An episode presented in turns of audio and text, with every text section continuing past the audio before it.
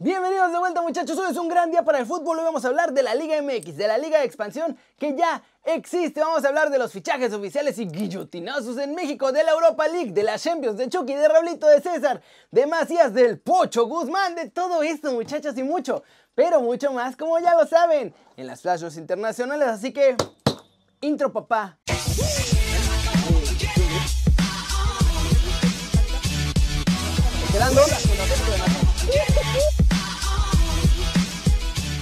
Arranquemos con la Liga de Expansión porque por fin ya tienen calendario y hasta nuevo logo y no sé qué para presumir esta liga que no sirve para absolutamente nada. Finalmente, desde que se eliminó el ascenso y empezaron con todo su plan de esta nueva liga, que sería pues la segunda división, ya hay calendario, fecha de arranque y todo eso. El 18 de agosto iniciará el torneo con el juego entre Tapatíos y Cimarrones de Sonora. Las jornadas de esta liga empezarán entre semana casi siempre los martes, como es el caso de esta primera fecha, y en otras ocasiones los miércoles. El martes 18 de agosto también jugarán Alebrijes contra Leones Negros y Dorados contra Celaya.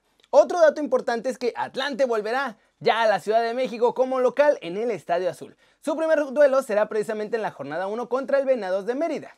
El formato va a ser igual al de la Liga MX, con casi todos los clubes calificando al repechaje. Del 24 al 27 de noviembre estarán estos partidos de recalificación. La ida y vuelta de los cuartos de final se juegan del 1 al 6 de diciembre y las semifinales se llevarán a cabo del 9 al 13 del último mes del año tanto la ida como la vuelta. Mientras tanto, la final va a ser el 16 o 17 de septiembre, la ida y la vuelta el 19 o 20 del mismo mes, dependiendo de cómo esté la cosa. ¿Cómo la ven? ¿Les llama la atención esta liga que se inventaron en lugar del ascenso? ¿Será que realmente servirá para algo en el fútbol mexicano este nuevo formato? Siguiente noticia. El Pocho Guzmán fue perdonado por su supuesto doping y ahora que volverá a jugar con Pachuca ha hablado sobre toda esta situación. Esto fue lo que dijo.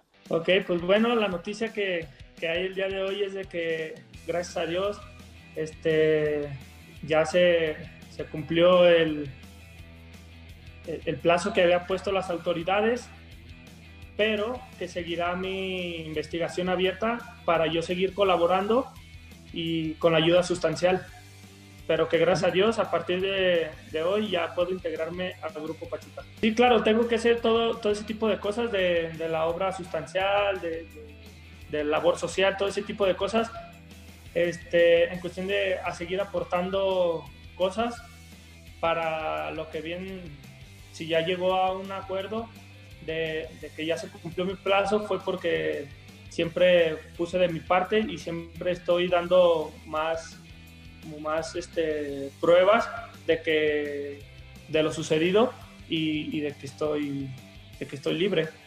Bueno, una de las cosas de las que yo siento que, que cometí fue que a lo mejor no, no fui del 100% profesional las 24 horas del día y que en eso estamos trabajando para tratar de, de ayudar a más personas y de, a más futbolistas de, de, que no, de que se de que más bien se, se cuiden de lo que nos rodea, de, lo que uno está expuesto como, como futbolista, como, como atleta más que nada.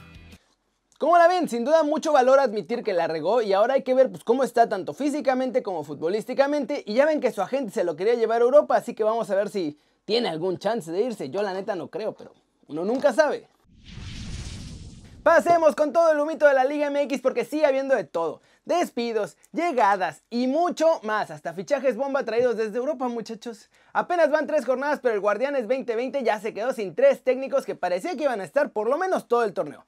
Mitchell se fue solito, luego Chivas echó a Atena y ahora el Atlas por fin hizo oficial la salida de Rafa Puente, así que ya estamos buscando entrenador. Lavallén suena como el candidato más fuerte. Se confirmó la bomba, muchachos. Marco Fabián es nuevo jugador de los Bravos de Juárez. El mexicano ya está en la Liga MX, ya regresó, ya está allá en Juárez. Y nuestro chavo es el refuerzo de lujo que ni Chivas ni Cruz Azul pudieron firmar. Pero ojo, ¿eh? no es solo eso, los Bravos tienen doble refuerzo internacional repatriado. Porque también Martín Galván deja al Salamanca de allá de España y vuelve a México para jugar con los de Gabriel Caballero y ser compañero de Marquito.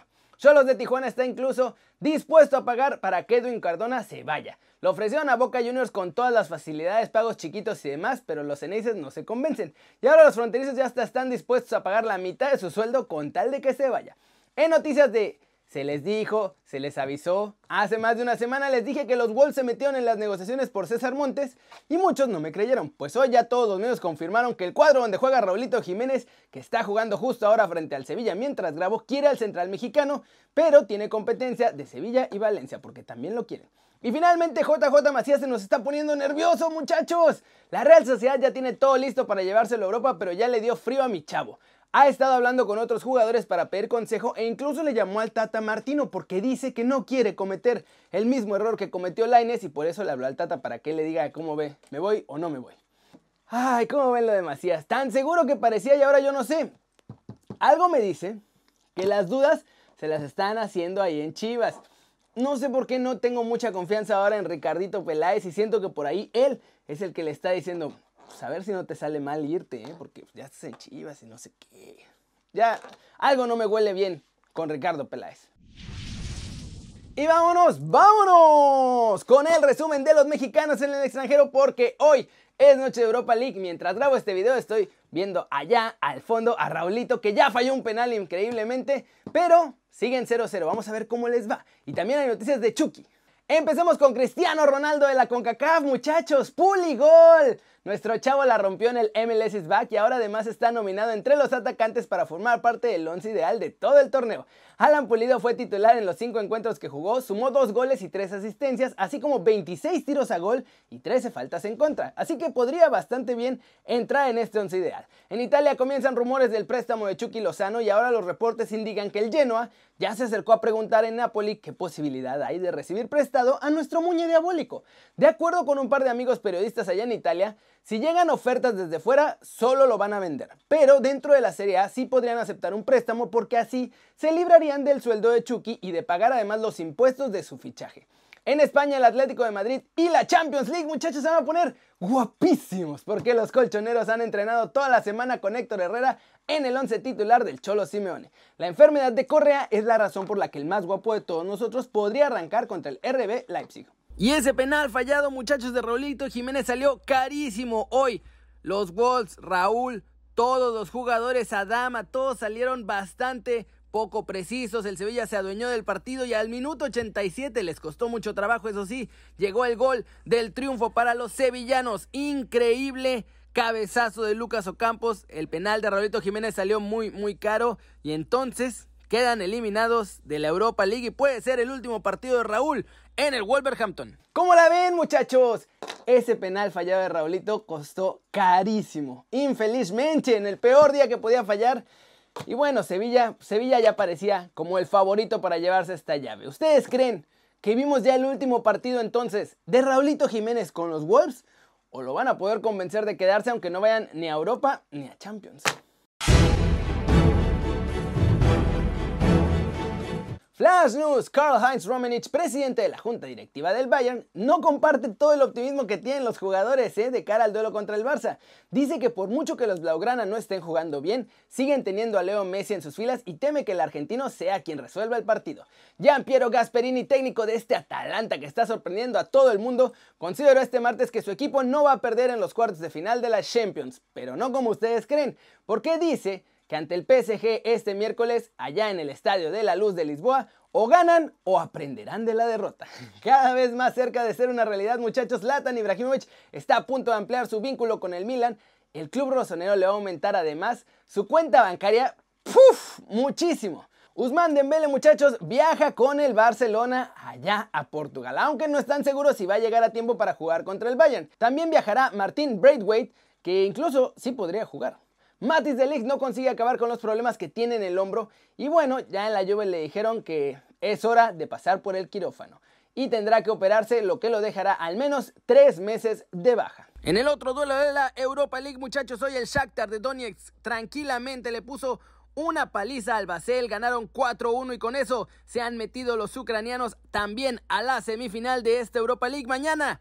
Mañana ya comienza las Champions, muchachos. Mientras tanto, ya tenemos listos los siguientes partidos. Va a jugar el Manchester United contra el Sevilla y el Inter va a jugar contra el Shakhtar de Donetsk en la Europa League. Y vamos a terminar el video de hoy con un mito blanco brutal por todos lados, ¿eh? Hoy hubo firmas aquí, allá y acullá, muchachos. Se confirma el trueque que ya se venía planeando desde hace varios días en la Premier League, muchachos. El Southampton vendió a Pierre-Emile Holzberg al Tottenham Hotspur y en compensación les dieron a Kyle Walker Peters, que además ya había estado antes ahí con los Saints, prestado el torneo pasado. En más un mito blanco, Jonathan David oficialmente es jugador de Lille. El jugador canadiense llega procedente del Genk Belka y a cambio de 27 millones de euros. Es el fichaje más caro del Lille.